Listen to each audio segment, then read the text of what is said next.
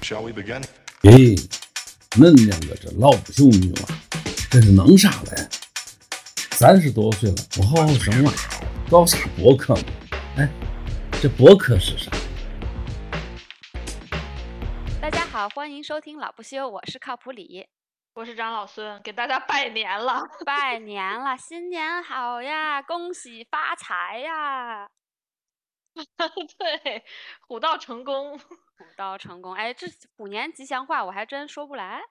嗯，啊，真说不来，就算了吧。对，本来是准备，本来是准本来是准备元旦的时候录一下的，结果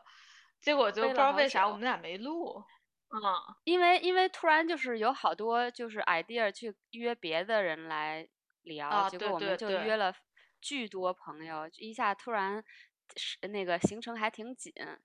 后来想说，哎，啊真的 现在反而就是大家都去过年去了，然后我我们这才有了啊点时间，就我们两个人二人世界这样聊一下。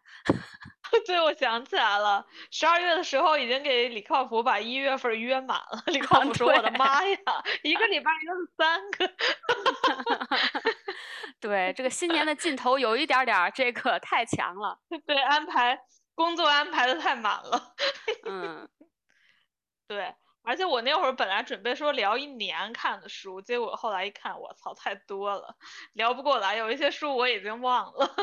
算了，啊，放弃了这个计划。对，对，就聊一聊最近看的。嗯，对对对，我也我也想说，我现在就是感觉最近也挺忙的，也只能记得最近印象比较深的一些一些啊，书。对对，而且其实我觉得书方面可能还是得你你你来主要说，因为我看了好多书，主要都是跟着你屁股后面看。哎，你一说这个好看，然后我就去看了，我就哦，哎，挺有意思。然后对，其实我看的我自己看的书就就变得不是特别多了。我唯一看的书的那个新的一些 idea，跟跟跟嗯张老孙不一样的，就是我们读书呃读书会的书，还有瑜伽方面的书。对，但这些这些就是不是特哦别有意思，我就不在这里讲了。哎，但是我其实那个是从圣诞到新年，我没怎么看书，我整个人在家陷入了一种百无聊赖的 状态，然后又看不进去书，然后整个也没，因为我好像也没有那个连连着休假嘛，就是中间还嗯。上两天班儿，上三天班儿这种，嗯，然后就感觉整个人比较脑子好像有点儿不动，转不动了，所以我没怎么看书，也嗯又看了一些很轻松的书，等于说。嗯啊，那你没有看个什么剧之之类的？最近追剧？我好像还看了挺多剧的，哎，我看了一直一直有追几个剧，嗯，你等会儿可以聊聊。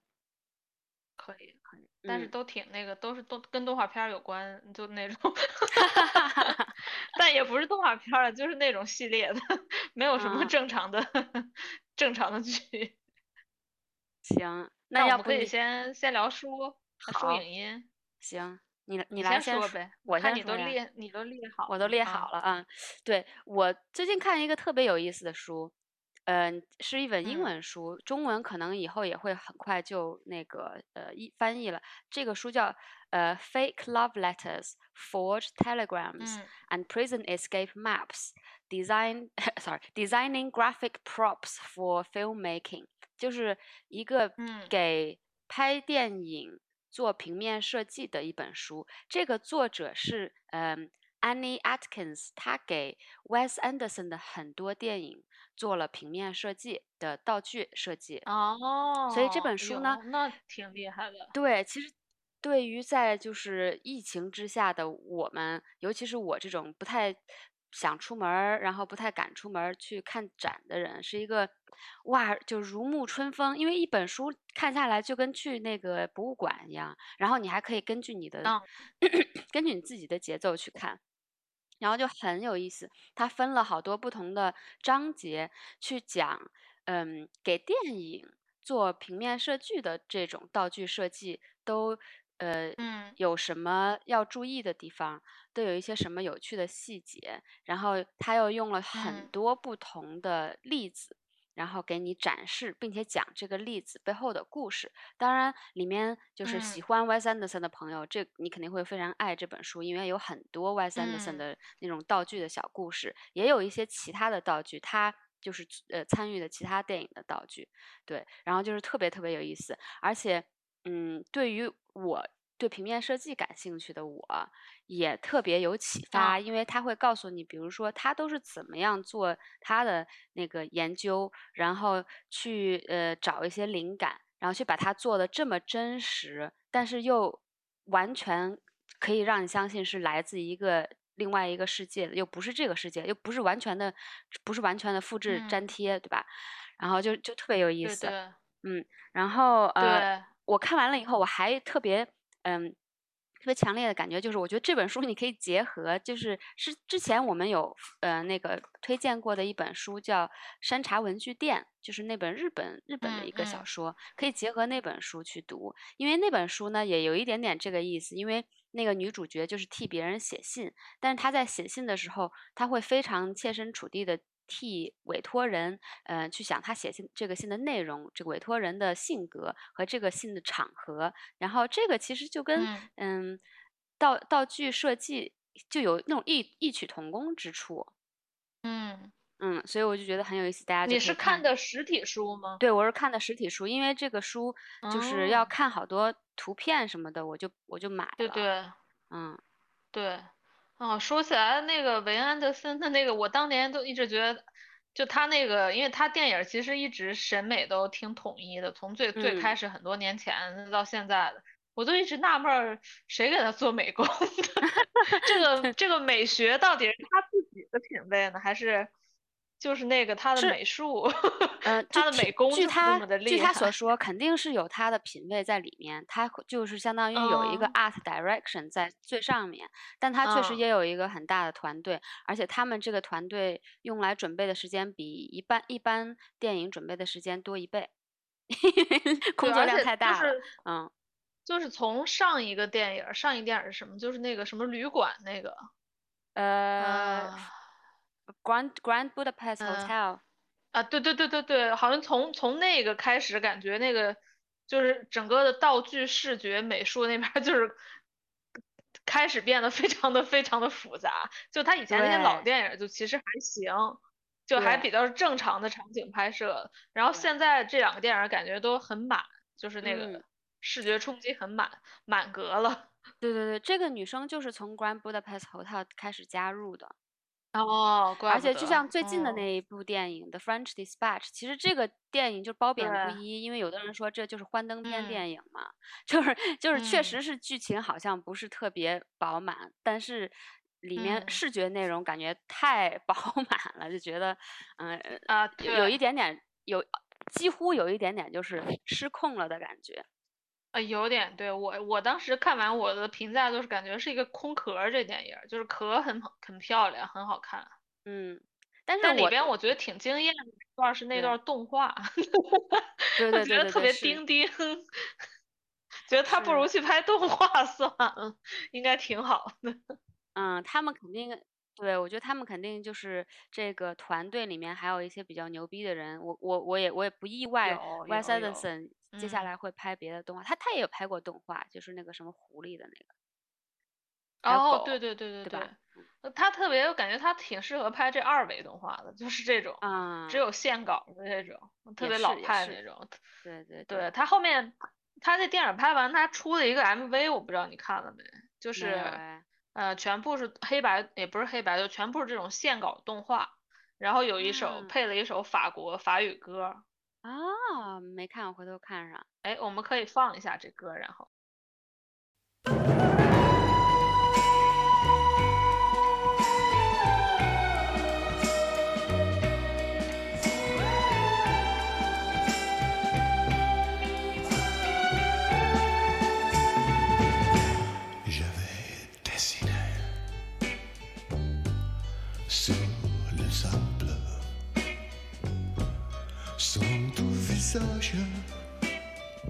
Qui me souriait.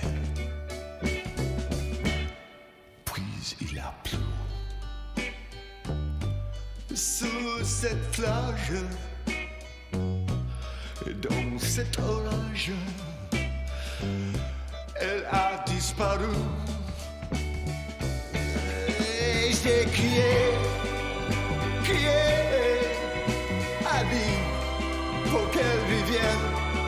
j'ai pleuré, pleuré. Oh, j'avais trop de peine. Je me suis assis 可以。对，很好看，那个动画拍的弄得很好.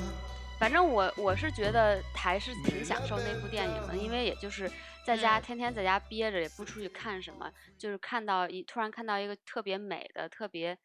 在另外一个世界里边的那种东西，我觉得看完了以后感觉特别的爽。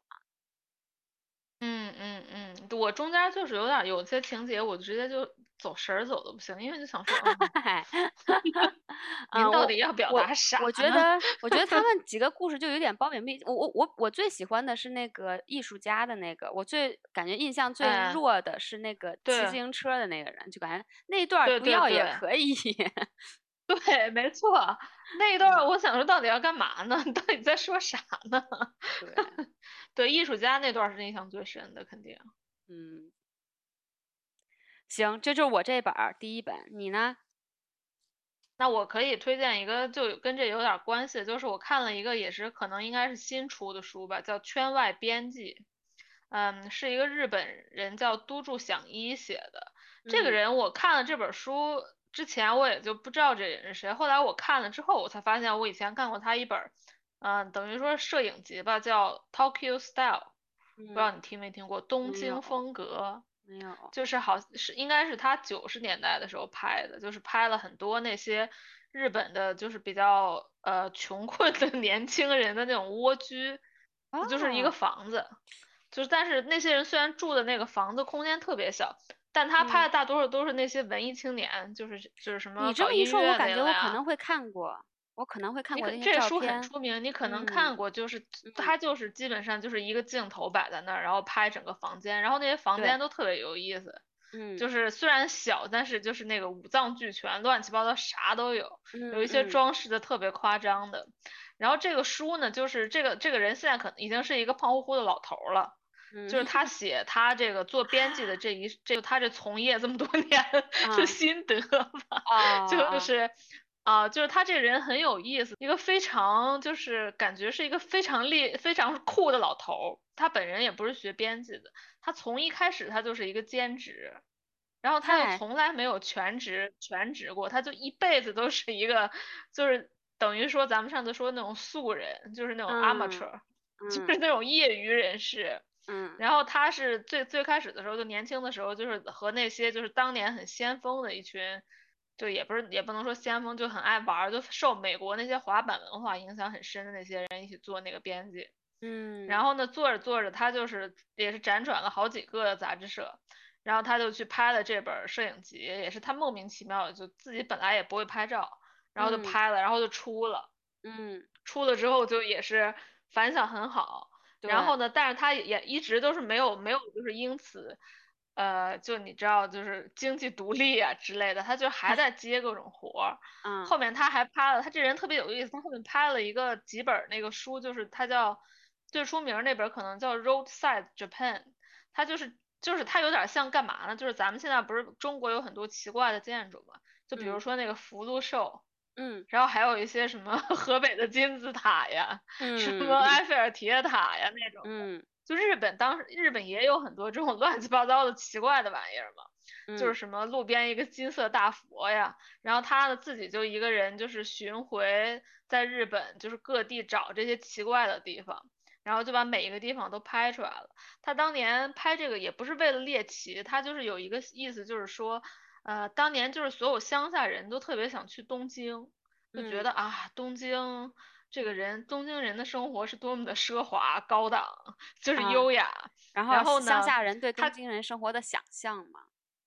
对对对，然后他就是拍了他第一本书就是拍的那些日本的东京那些青年住着那种小房子，就是也是意思说想给乡下的青年人看一下的，说也东京的生活不是你 想象的那样，对，也不是也没多牛逼。然后他第二本儿他又拍了这个就是乡下奇景，意思就这本书嗯基本上其实就是，然后呢就是说告诉那个在东京的青年人说，日本不只有东京哦，就是乡下嗯也有很多这乱七八糟的东西。嗯，这挺有然后这个对，然后他拍完了这个之后呢，他好像是中间一段时间他又迷上了那个说唱，这时候他已已经五十多岁了，啊，五岁了，他然后就忽然就发现日本有有几个说唱歌手巨牛逼。刚开始他本来也觉得这个文化就是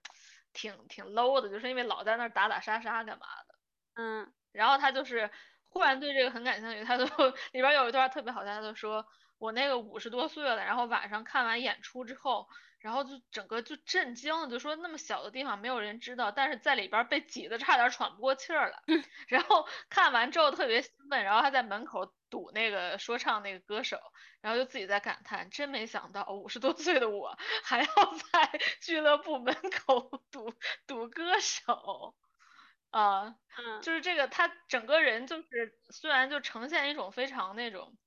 怎么说呢，就是对世世呃就是金钱呀，还有世俗这些都不是特别在乎。他虽然很年纪大，但是他就是还是说他就是说想做什么就做，就是一定要往前冲。然后他顺便就是又对，就顺便吐槽了一下当代的那些杂志，现在的那些呃，就是那些编辑，就想说每天都在干嘛，就是没有一没有一点儿自己的那个价值，就是自己想做的事在里边，就是跟那种机器人，反正他就嗯整个出版界他又给骂了一遍，然后 就就很好玩我这个就喜欢这种吐槽的，嗯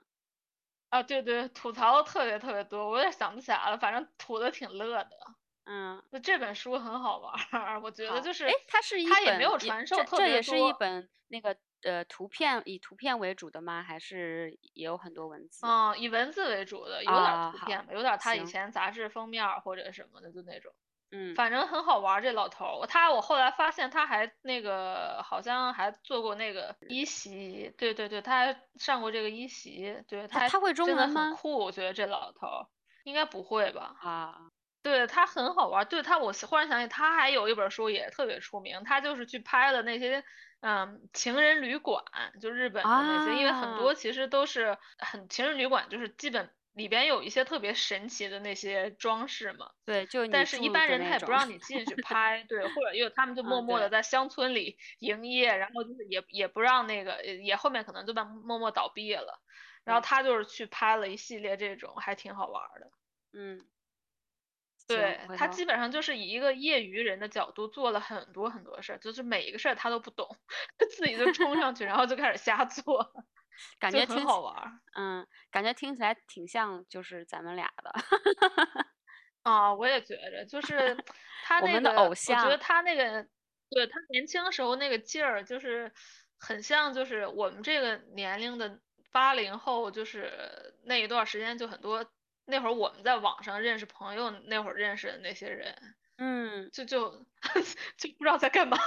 嗯，就一自己一直在瞎搞，但是又兴致勃勃的那种感觉，对，就是也不在乎特别有外界的冲劲儿，什么的的说法，对，特别有，冲劲儿，对。我了，看完这个，我不就又那个跟你推荐的那个老太太那个书对，哦，那本俩人我，觉得特别像。对对嗯，好喜欢，对，对，另外一本书是，嗯，一个叫那个佐野洋子，她是一个插画家，嗯，写的一本啊。叫，嗯，画，他是画猫的，画猫我的我。并没有，我我并没有搜他，我知道他写了一本关于猫的书，我都不知道那个是画。嗯，嗯对对，然后这本书叫《在难熬的日子里痛快的活》。嗯我是我是看到豆瓣上有人推荐他另外一本书，就最新出版的那本，然后我就下不到嘛，然后嗯就搜到了这本儿，然后就看了一下。我觉得他和这个都都筑响一两个人特别像，就是那种嗯，不服老、对，不服输的那种感就是觉，而且特别，潇洒，对，潇洒非，常非常任性，就就太任性了，就是已经是老年人了，带着孩子，那每天就那种，是就 这种，懒得然后理巨你。巨巨爱吐槽。对，我特别喜欢这本儿，哎呦，看他吐槽，看对，这本儿吐槽的特别好笑。啊，真的特别好笑，就是一个老太太，就是，呃，他写这本书的时候，其实他已经是一个人独居了嘛，就是孩子都已经离开他，估老伴儿他没说，我估计应该已经去世了。然后呢，他他离了两次婚，估对计那会儿也没有老伴儿。哦，对对对，然后他就是一个人住在家里，然后每天就是就是很很懒，然后就是经常起床了之后就拿脚把窗帘儿拉开，然后 然后就开始躺在那儿就想想今天要干嘛，然后就就是想干嘛干嘛，没有一点规划。然嗯后见了朋友之后，朋友都批评他你怎么这样，他就想说怎么样，就是就就就这样。然后里边儿特别好笑那一段是他沉迷韩剧，我不知道你看到那儿没？看了看了，我我已经看完了，嗯，哦，太好笑了，沉迷韩剧那一段太好笑了。对我我觉得，他其实他就就最我觉得最好笑的点还是他就是看了一年韩剧躺在床上，那个时候是他刚做完 那个他有他有乳乳腺癌，做完乳腺癌的一个手术，躺在床上一个姿势看韩剧看了一年，后来有一天突然发现那个下巴那个地方。总是发出奇怪的声响，去看医生，然后医生嗯。就说你是不是坐在一个地方，头只朝着一个一个方向，那个坐了好久，你因为 就是因为这种就可能就是那种劳损嘛，然后他想到，我靠，哦原来是我看韩剧看的，就看韩剧竟然把 下巴给看掉了，真的是脱臼了。无语，太好笑。而且真的好好笑，他我觉得他特别那个精准的描述了一下，就是为什么那么多大妈都沉迷对韩剧。他的观察这个就是观察太好了，对对对对，他观察力非常强，就是，然后他里边儿那个描写他爱上了就一个一个男明星也特别好笑，就是先先爱上了那个。都是恋永歌里边戴眼镜儿、围围脖儿那个裴勇嗯俊，对，然 后又迷上了袁彬，然后又迷上了一嗯大堆，我看每袁彬那会儿我还挺迷上了。我还挺同意的呢，因为我就特别呃记得非常清楚，小的时候我在一个韩剧，我已经不记得那个韩剧叫什么，里面有金喜善，嗯，看到袁彬，我就感觉被雷轰五雷轰顶那种，但是好的那种，我觉得我靠，还可以有男的长得这么帅，然后我就被我就被就是冻住冻在那里了。我在我记得我爸在客厅，我在客厅的门儿呢，然后我就看我就站那儿，我就不我就不动了，然后我就脸红的看了半天，然后我爸说你干嘛呢？你过来，然后我就哇塞，这男的这么帅，就就 我当我当时也是真的觉得袁斌就全亚洲最嗯帅的一 最帅的男的。嗯啊，妈呀，我倒是没有被冻住的个 经验，但是但是真的就是他这段观察就就还有一段也特别好笑，就是那个有一个就是呃韩国的小岛嘛，就是在拍啊那个对对对。是东东都是恋歌在那儿拍的嘛，嗯，然后就说本来日韩关系很紧张，结果韩日本的大妈们已经先 率先冲上韩国的这个小岛，因为太迷韩剧了，哎，太好笑了。对对，就就是他这个书是他最后那个去世五年前的日记，但是你嗯根本看不出来他是一个就是嗯，呃将死的人，就是太就但真的活他得太他这本书痛快了。最最震撼到我的，或者最让我感觉，嗯呃，怎么说呢，就是对突然有一个新的醒悟的一点，就是他对死亡的嗯态度，就是他嗯嗯他嗯其实。他说之前也被呃抑郁症困扰了十几年，但当他知道他快要死了的时候，他突他的抑郁症突然好了，他觉得知道嗯了有还有两年就要死了以后，特是一件非常开心的事情，并且他嗯朋友问嗯他就说你你都不你都不呃不担心吗？你还有两年就要死了。他说啊，我还有两年嗯死了，有什么好担心的？这种因为癌症死亡是太最正常不过的事情了。全世界三分三嗯个人里面有一个人就会就会因为癌症嗯而死亡，而且因为癌症而死亡，死亡的这个过程其实没有那么痛苦，比起比如说什么呃中风呀，或者是呃那个老年嗯痴呆症呀。这种死亡的过程好多了，嗯我觉得挺好的呀。我我我，而且我又我我知道我还有两年就要死了，就突然觉得特别轻松。嗯就是我觉得他这个对。观点简直是哇，他真的。好好玩哦，他嗯，就是他，你记得他最后快死了，最后一年的时候，他然后立马就拿钱去买了一个豪车，啊，对，你去买了一个捷豹，我真是服了，太好笑。而且他然后就他他还是开嗯，开了几天就撞了乱七八糟。对，而且他还特别爱抽烟，就做完手术了以后，他对家离那个医院只有六十七步，天天天天那个跑回家偷偷抽烟，特别好笑。哎，太好笑，就是特别好玩儿的一个人，真的特别好玩儿。嗯，就觉得我给了觉得如果身边有，嗯莫大的那种能量对感觉。对，我在看这个时候，就是在他看他吐槽的时候，我产生了巨大的共鸣。我想说，天呐，我老了以后绝对就是绝对是，就是我其实看他吐槽，我就觉得他这不就是孙杨老了以后？对，而且他，我觉得他特别好玩的一点就是他，就是他特别不像一个老人的一点，就是说他，比如他那个日记其实有点写的像意识流，就是说想到哪儿写哪儿啊。他就是在可能在一分钟、两分钟之内，他有。二十个观点，他从这个事儿蹦到那个事儿，然后就一直蹦，一直蹦，一直蹦，然后就一直边蹦边吐槽，就是感觉他特别特别跳跃，整个人就没有一点逻辑，就就感觉就一直在胡闹，对，但又特别好玩儿，对，这本书非常推荐大家看，嗯，我觉得真的很很很喜很喜欢这种样性格的人，对，就是也是我老了以后的榜样。对对对，希望我们老了能成这样就行，能能那个也努力写点日记，娱乐一下大家。真的太好玩了。下本是呃，我之前看那个是哪一个来着？十三幺之前看十三幺有一集采访一个老师叫黄登，他写了一本书叫《我的二本学生》。那这个老师就是在一个二本大学里面教，嗯，和中文和文学有关的课课题。然后他因为教了可能二十来年书，真的是看了观察过上千个学生。然后我本人又非常对，就是。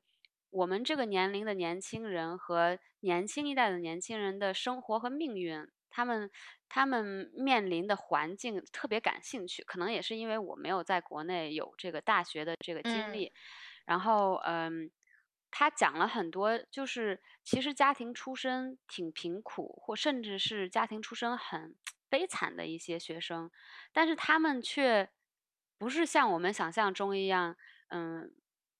就是那种可能没什么文化呀，或者是没什么性格呀，他们也是像我们一样，就是栩栩如生的一个人。甚至我在他一些故事里面感到非常震撼的是，很多人即使是在非常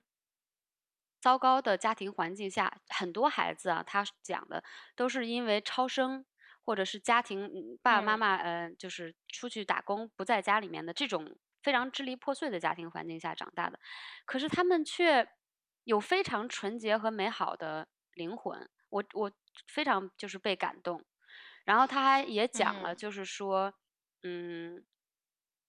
我们可能八十八零年代的这这些这批学生上了大学以后进去学习的状况，和快毕业了以后对人生的这些选择的状况，跟现在九零后啊什么之类的比，有什么最大的不同？就是最最大的不同就是说。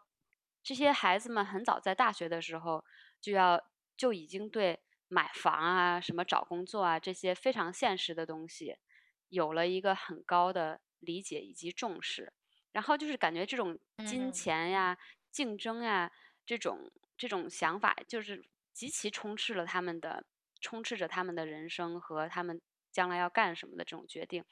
就感觉他们已经早早的就失去了，我就想要好好学一个东西的那种想法和环境和时间，就觉得对，就挺不一样的。就是我们这个年代的人在大学里面和和九九零后或甚至是零零后，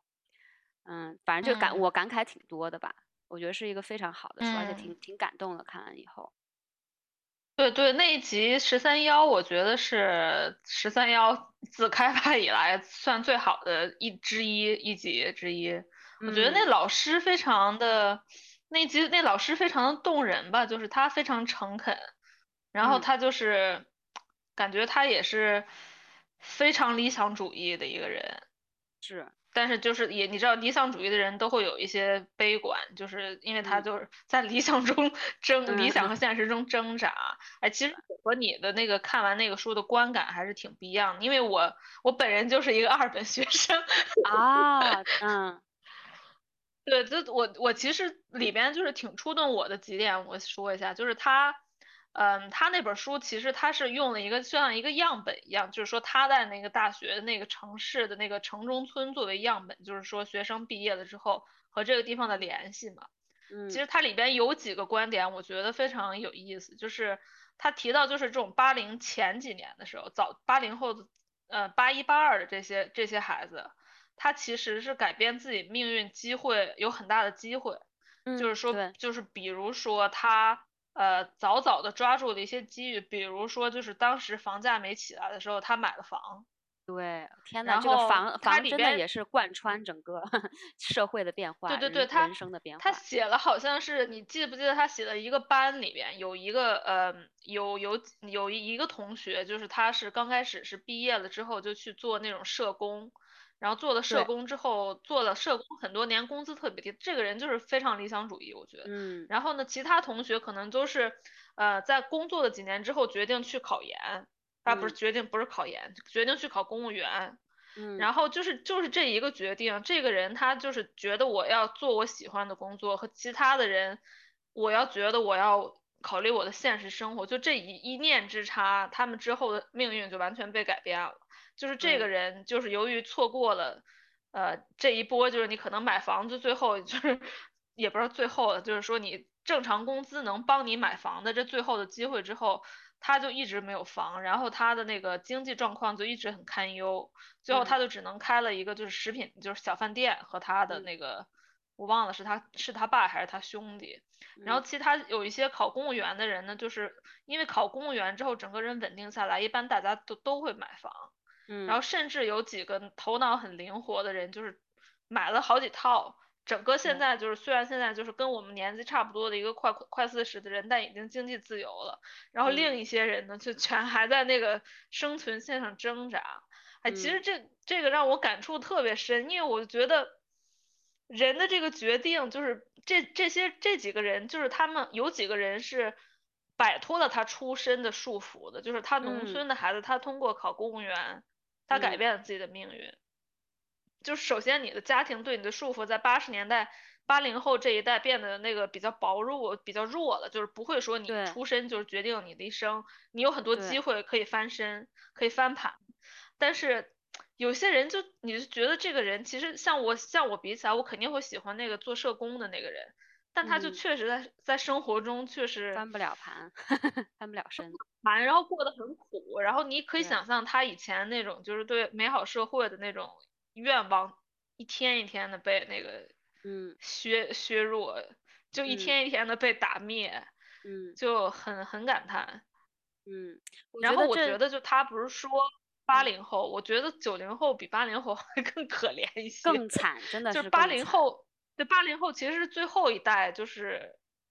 机你的会比较多出身对。你的未来机会比较多。哎，但我也不能这嗯么说，不知道九零后到底是，但九零后现在那个房价肯定是但对，现在九零后就是竞争。太激烈，房价更高，就是感觉中国对，因为因为房价太高，嗯，然后其实也有很多那种做生意的机会，就是 basically 你只要你只要是那种疯狂愿意承担风险的，或或者做一些那种投机取巧的事情，你确实有可能会变得很富。但反而就是很不公平的是，那些默默无闻，就是天天做一般工作的，或者做一些其实对社会贡献嗯，很很大的工作，这些人反而就是不不太有可能有一个比较富裕、比较比较滋润的生活，就这个其实挺不公平的。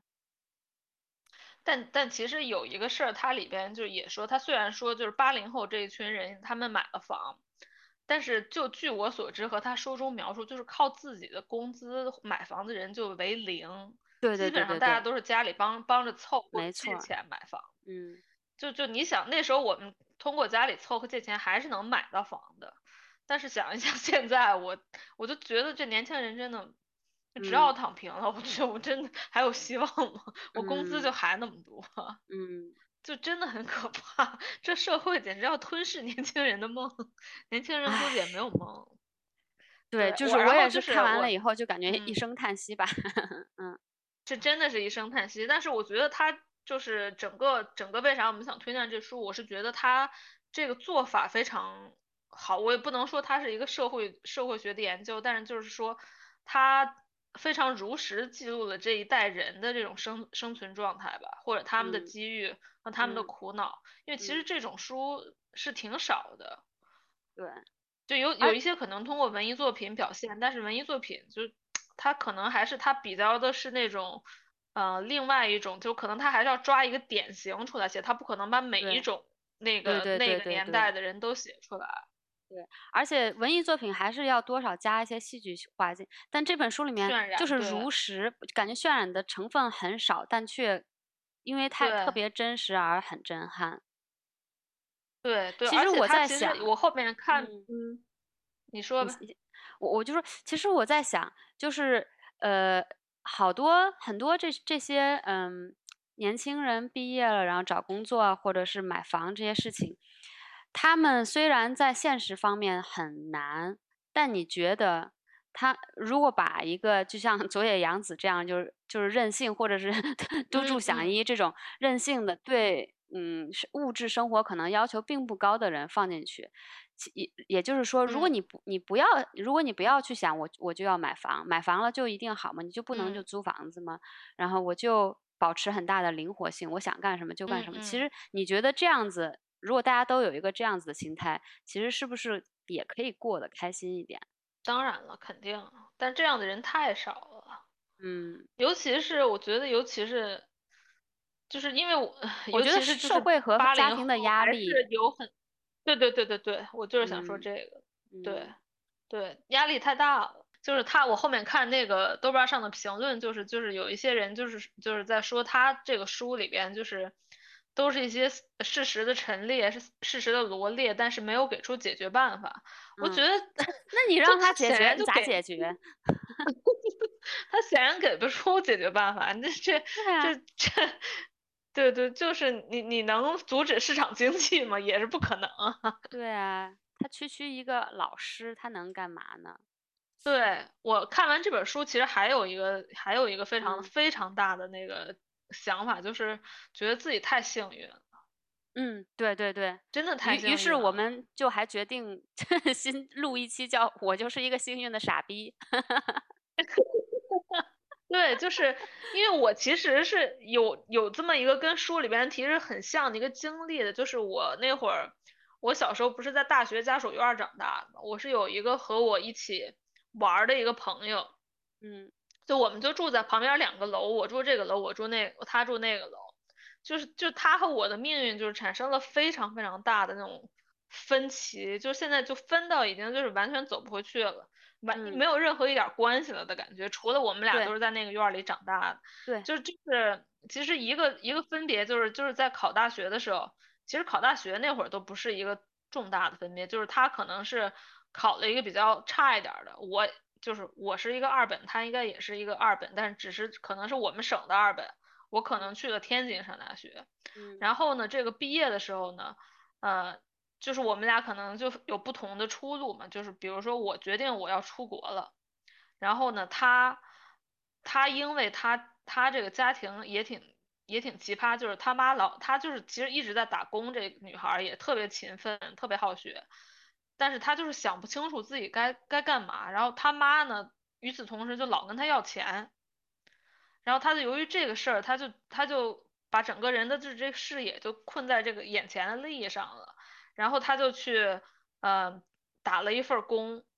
然后就是没有正式的那些，就是不是正式的工作吧，就比如不是就就是咱们说有五险一金或者有编制的这种工作，嗯然后这份工作导致他到现在了，你像我已经工作十年了，他还是没有一个正式的这种工作，然后呢，就就感觉他整个人生就是走的就是非常坎坷，嗯，但是在我们院儿里边儿一起的一起的小朋友、小朋友、小朋友就就一起玩儿、一起长大的人里边，就是其实他像他这样的很少，因为大家的家长可能都是还是有对孩子有一个，也不是说是压力还是要求，就是 push 他们去找一个这种正式工作，嗯就你嗯，不是什么好公司，但起码你是一个正式的工作。然后呢，但是他爸妈就是没有这种，没有这让他，就是他爸妈就是看他能挣钱就行，能挣钱就行，可能嗯。一直在压着他挣钱，然后就导嗯。致他现在就是，我现在都不知道他怎么回事儿，就是感觉他过得特别难，然后他结婚的那个状况也不是特别好，然嗯，后呢还一直生不出孩子，这这种，反哎，正就是非常感慨。对，可是我觉得，如果你要是一直都没有找到一个就是正式工作，你肯定有看到别人找正式工作挺好的，他就没有人告诉他，他的朋友们给他说你要不他因为他不是在一个大城市，他就是一直没有离开我我我的那个老家，就是大同，他一直没有离哦。开。然后就像像在我们这种三线城市，你要找一个有编制或者是正式的工作，呃，你一来基本上你都是需要有一些关系的，或者是你你刚刚毕业，或者你毕业的学校好，啊，就他没有任何一个能符符合上，我不知道他现在怎么样，就是 反正就就不知道，就现在已经没法跟他联系，感觉也没什么话可说了，好好像是那个大学毕业几年之后就感觉整个就是完全完全走上了不同的人生道路，我其实特别感慨这件事儿，是因为大家其实没太大区别，对除了可能除了家长，嗯，我我我们我之前也是一个院，就是一个我妈工作的医院的家属院里面长大了好多孩子，现在就是也是很多这个人生道路也很很不同的，我也是觉得挺感慨的。嗯，对，就关键是他就是过得挺不好的，我觉得，就其他人嗯。有一些人可能也不同，但是可能就是还是就是安安稳稳的，就是那种，或者是可能过得还不错，就是在家庭幸福层面上还是不错的，嗯就是嗯，感觉这个女孩儿就是哪儿都没抓到，就是很奇，哎，很莫名其妙，就是他，但是他小时候就是特别外向活泼一个人，嗯，可惜了。对，哎，那我们说回就 是看完这这个本儿，就是说回书，就是这个二本学生，这个可能就写的是八零后嘛，然后我就又看了一本另外一本书，还没还没看完，叫《张医生与王医生》，嗯。这个书也也很有意思，就是它好像是去年那个什么纪实类的书在豆瓣上排名还挺挺靠前，挺推荐那本书。我后来打开一看，发现他是一个人，啊，不是一个人，肯定是一个人，就是这个人我也不知道他具体是干嘛的，就是他是一个七零后，嗯，然后呢，他就是想要写一下，因为其实七零后和八零后的区别，就是共同点是他们都通过上大学改变了命运。但是嗯七零后的那个改变是更彻底的，就是因为嗯那会儿的房价 是更低，更夸张，是是是，对，更夸张。那会儿就是可能，我觉得八零后可能还存在一种就是这种农村出身，就是你还是有一有一有一定被局限的那种感觉。但是嗯七零后很多就像就像就是我们就比如说这种呃非一线城市的地方，很多其实大学生都是都是农村的，然后真是很多是农村的人在上了大学之后。完全变了，他的整个一个家族都是因为一个人的命运，比如说都迁入了城市，嗯。或者是都过上了有一点儿中产阶级的那种生嗯。活，就比较优越的生活，就嗯。是翻天覆地的变化，等于说他，然后就是，呃，这个人就是采访了，跟也不是采访了，就是和他以前两个同学，这两个人就是分分别都做到了非常好的那种医疗，就是医生的职位，就都是那种妇妇妇科还是干嘛那类的吧。嗯然后呢，呃，就是在沈阳，都是在沈阳。然后他他写的很有意思，因为他还把沈阳那个就是，呃，下岗潮什么那那一些全给全给描述进去，整个就是描述了一下七零年的这一代人是怎么成长，怎么跟嗯。着时代变化。然后这嗯两个医生他也是一直都没有特别自洽，因为他们因为他们是从小的那种教育，就是觉得你是作为一个读书人，你要正直，你要叭叭叭叭叭。但当他嗯。们进入社会之后呢，他们就是一直在这种，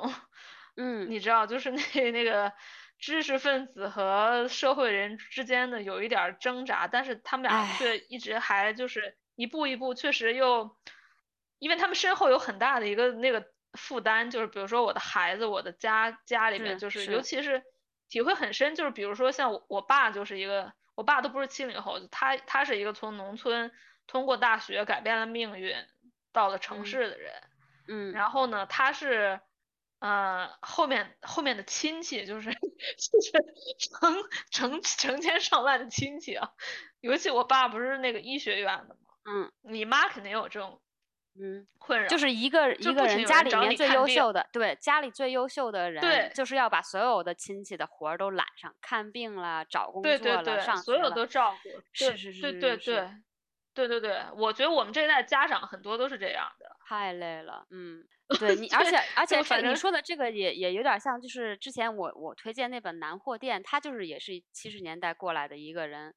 然后他就是嗯本来本身很正很正直的一个人，混进机关了以后，却却要跟这些社会嗯人打交道，然后在这嗯些政治里面嗯游走，就是挺感觉挺难挺尴尬的，就是你很难你很难不被改变。但是被改变了以后，却挺恶心、挺腐败的。对，就要看你心其实还是挺嗯挣扎的。对，嗯，我就觉得这种描述这种一代人的书挺有意思的，对，我也觉得，很有意思，就是他们怎么就是。对，而且他真的是从他小时候一步一步把他就是这个人生路给给写出来的。嗯。很，我还没看完，但是已经就看了，可能看百分之二十，我觉得挺很有意思，而且他有很很大的那个笔墨写了沈阳的那个变化，就是东嗯。北那那个那些乱七八糟的，嗯，嗯，挺有意思的，虽然很沉，挺沉重的，我觉得，嗯，对，嗯那那我再说一个没那么沉重的吧，嗯就是这个是我们读书会那个看的一本书《城南旧事》，就是林海音写的。这个书是写的大概是呃，我想说是就是二战之前的那个那个年代吧，就是在北就是在北京的一个故事。这个林海音呢，他好像是在日本出生，在北京长大了一点点，后来去了台湾的一个作家。嗯然后，嗯，故事讲的是呃他小的时候的事情，但但是是一个小说，就是里面是跟着他嗯根据他小时候长大的环境，但有一些可能就是虚虚构成分在里面。但主主要的意思是就是说，他通过一个非常嗯，他通过一个小女孩儿的一个视角来讲她成长的过程中遇到的一些事情。然后我非常喜欢，就是她其实一直都还记得非常清晰，作为一个小女孩儿的视角是是怎么样的。然后，嗯，这个故书里面讲大概有四个不同的小的故事，然后从，嗯然后呃，他就是他爸爸，其实呃，在他在北京的时候，嗯，活过可能就可能五年到八年的样子，在这段过程中，就是呃，其实是特别开心的一段时间。后来他爸爸去世了，然后但他去世了以后，他们家里面就好像黯然失色了一样。于是他就回忆嗯他在他爸爸还在的时候，他在北京生活的这段时间是怎么样。然后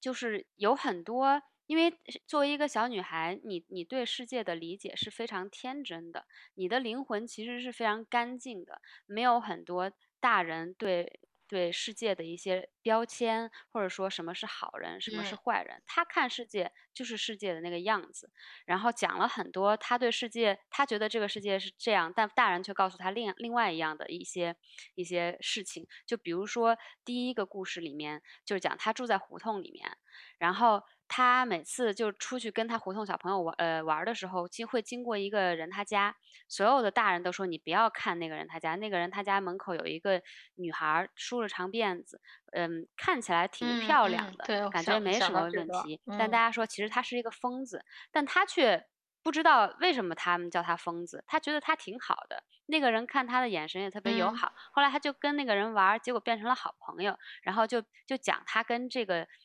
嗯疯了的女人交交朋友的故事。后来呢，因为他嗯就是一个很特别纯洁天真的一个小朋友，她在跟这些人交往的过程中干了很多，就是我不知道大家还记不记得《天使爱美丽》这部这部电影，就干了很多天使爱美丽的、哦的这种事情，就是帮助大家的事情。对对，对，就是非常可爱、纯真的一部电影，但是又有一丝、有一丢丢的伤感，就是当一个人长大了以后，呃，嗯会经历的一些事情。然后到包括到最后，就是爸爸去世了，然后那个我突然一下就要长大了，就就就那种感觉，就是嗯还是有一丢丢的伤感，但是整个还是读起来是挺开心、挺挺轻松，然后又很怀旧的感觉，有非常怀念的那个那个年代的那种感觉。这个这个电影儿特别出名儿，里边儿那个小女孩儿，对对对对对对，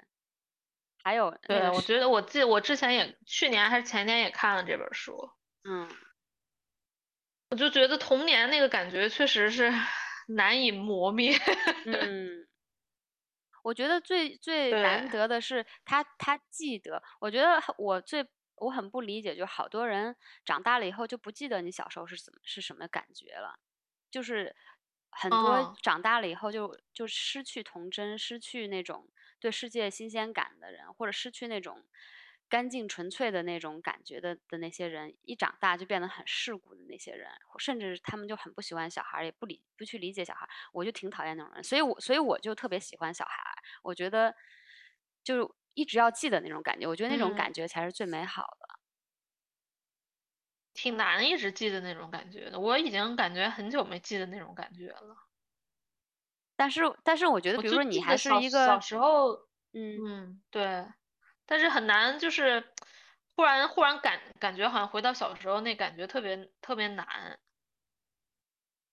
我有点忘了我小时候是什么感觉了，说实话，你这么一说，那可能我可能我跟别人不一样，就是我我长期记忆特别好，我挺记得我小的时候是什么感觉的，我我很我记得很清晰，很多那种小小的 moment，当我觉得这个世界是这样，但是大但是大人告诉我这个世界不是这样，我觉得为什么，或者是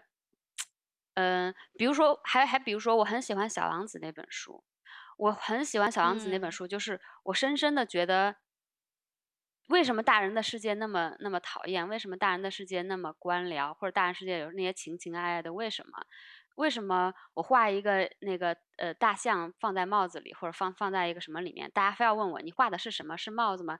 我我画的我开心，关你屁事！你非要让我画一个是像什么的？为什么？就很讨厌，我就挺讨厌我我我可能打小特别讨厌大大人给我的一些观念上的冲击或者是禁锢，所以我嗯就对那些感感觉印象非常深，一直都记着。可能就是我是这样子，所以我才记得小小时候是什么感觉。你记得是那种你反抗的那种，对，也不是说我反抗，是大哦人大人老是禁锢我的感觉，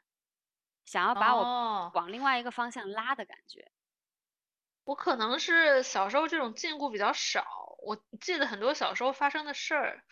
但我感觉，但我确实却不记得那种感那时候的感觉了。嗯，我还记得很多，事儿我都记得很清楚，对，但是当时我是嗯怎样一个心情，我想不起来了。对，哎，那那就真的挺妙，就是我我那些心情我都很记得。还有就是我我是一哦，个就是想象小的时候想象力极其丰富的人，我还经常记得，嗯就是我比如说我我自己一个人玩儿的时候，或者我爸跟别人说话的时候，我在玩儿的时候，我就在想象旁边的东西是什么，那可能在别人眼里我就是一个就是自言自语的神 神经病，嗯，就就是那种，嗯，我可能。还记得很清楚，我就其实觉得我的童年应该是我我应该是过了一个特别特别好的童年，嗯，对我也给人生打下了很好的基 础。挺好的。就基本没什么童年阴影，基本没有。嗯嗯，所以所以你可能就是也是长大会比较嗯有有安全感的一个人，就很自信，对对也很有安对，全感。有有嗯很有安全感的，我感觉是是这样的。嗯，对，我小时候好像也没有被挫败过，我唯一记得就是有一次没考好，被我妈踢了一脚，考了几分儿也被踢了一脚。我忘了，我哪记得这种事儿？这种小事儿谁记得？对，但是我我确实嗯比较印象深刻的一件事儿就是我有有一次就上小学的时候，我忽然就是我忽然明白了关系这个事儿，就嗯。是靠关系啊什么这个事儿，然后我记得特别清楚，那会儿我还就是呃和我发小一家人，他们嗯那个开着车还干干嘛忘了是带我去哪儿。然后我发小他妈就在那个呃车上，因为我发小他妈和我爸是同学，他们很熟，就是就跟就他聊起我爸了，然后我当年就特别假装成熟的说一句，我说哼还不都是因为有关系，然后全车的人都惊了，然后说嗯。呃，大家可能惊诧，哎，这小朋友怎么这么成熟，这么老，对对老练？我我当时我当时那一刻我就觉得，嗯，我有点早熟了，应该太这种事儿，其实小时候不应该知道这些事儿。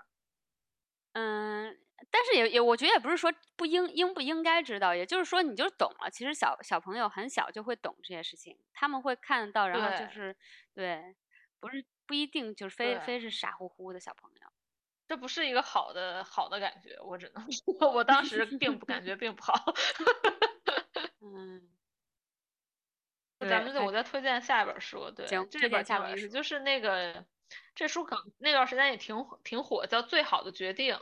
嗯呃，它就是一本儿就是一群呃集呃集结了一群就不生孩子的作家，然后嗯他们每个人写一篇文章，然后就说也没有再就是辩解了，就是就是阐述了一下就是自己的这个不结不生孩子的原因啊，或者是我为什么决定不生孩子，或者是我对这件事儿有什么看法。嗯其实是挺难挺难得的一本书，因为很嗯少有人写我为什么不生孩子这件事儿。嗯对，那其实里边没有没有几篇，有可能有两篇写的比较精彩的吧，剩下就是很多都是那种杂志水准的那种文章。啊，但是它里边有一个观点，我觉得蛮有意思的，就是它里边很多人都说，就是说，就有孩子的人老觉得没有孩子的人是不喜欢孩子的，就是这嗯。样不不生孩子的人其实都挺受伤的，就像说，嗯就是我嗯只是不生，但不代表我不喜欢，但是他就是确实就是就是这两类人就是分组了嘛，就是分站分别站队了，就互相看不上，他们老是对就是老有这样一个冲突。里，边很多人都提提出了这个观点，就是说其实不是这样的，嗯也拜嗯托大家 别这样。嗯，这这个本书挺有意思的，可以看这个。冲突来源也是，我觉得 也是，就是女性在社会历史地历史上，在社会里面一直期待的就是你就要生孩子，你不生孩子你就不行，你不生孩子你是不是不嗯喜欢小孩儿或者怎么样？就感觉我不生嗯孩子了，哎，我还要被被伤嗯害一下，被歧视一下，这是怎么一回事儿？对对，因为他们老是把这种就是不生孩子这种丁克，就是和唉，觉得这些人是非常自私的人。嗯嗯嗯，对，都是，但是他总把这两个事儿挂画等号，但是，对。呃其实生生了孩子的人未必不自私。对呀，生了孩子的人也有可能是特别自私的，也有可能就是他们觉得啊，我就是为了使，就是让我爸妈开心一下，好找个人生个孩子。但其实他们可能才真是不喜欢孩子的人，有好多有孩子的人并不喜欢孩子，然后也就是对也教养孩子不怎么上心，怎么结果可怜的是孩子，就真的就是不要以为你有了孩子你就有多好什么之类的。对，就是这本书里边儿还有几篇是几个男作家写的，就就还我觉得还挺难得的，能看到这个男性在这件事上的观点的。其实嗯大部分总的来说，就是大部分人的原因其实就是他们很清楚自己需要什么，或者自自己自己不想要什么，所以他们最后做了这个决定。对，对，挺挺有有几篇儿非常搞笑，有几篇儿就是非常严肃的在分析。但是也嗯不是说每一篇都写的特别好，但是其实就是如果你就是在做这个决定，就你们还没决定好你要不要生，这本书非常值得一看。嗯好对，他提供了很多观点。嗯，我觉得就是，反正也就是希望大家都对不同做对你呃做不同人生抉择的人多一些理解，就不要说他他是这样，他做了这个决定，他就是怎么怎么怎么怎么样，就也没必要。嗯，真的就是跟你嗯没啥关系。啊，说到这个，那我就可以推荐一下我我下面一本书，就是这个也嗯跟嗯给女性力量有有类，也就是差不多类别的一本书吧，也可以理解为一个一个女权、女性解放的一本书。这个这个书叫《Untamed》，我也不知道，应该可能也有中文翻译，因为我是看的英被驯文的。服？嗯被嗯，驯服，《Untamed》，让我看搜一下。没有。现在这种书还能出版吗？我觉得估计都够呛了。好吧，有可能，有可能，就是呃，那那我大概讲一下吧。它是一个美国的作家写的一本书，嗯，这个女的呢，她本来她是一个作家，她本来写的是一个女性怎么样从嗯、呃对酒上瘾，呃，而走嗯走回一个正常人的是人生，并且找到了一个爱她的人，还生了两个孩子，组成了一个幸福家庭。本来她写的是这种给人激励故事的，他写他自己的故事啊，激励自己自己故事的一个一一个书的人。后来她在出了几本书以后，她的婚姻就呃出现了破裂，她的老公出轨了，然后她自己精神方面也有很多的挣扎，嗯、然后再后来她突有一次突然在一个嗯呃作者的一个嗯活动上面遇到了一个让她就是一见钟情的一个女生，后来她就发现其实她是喜欢女生的。而且并且她后来做了决定，跟她老公离婚，要跟这个女的开始，嗯，就是嗯建立一个新的家庭。然后她这本书《Untamed》就是讲她跟这个女的呃结婚，然后离开她以前的家庭的这样一个故事。嗯，她为什么叫 Untamed？就是说她之前去动物园的时候，就是讲说看到一个小一看到一个猩猩，然后看到一个猩猩被动物园呃管理员训练的给大家表演，然后去嗯追一个兔嗯兔娃娃的的时候，特别听话的样子。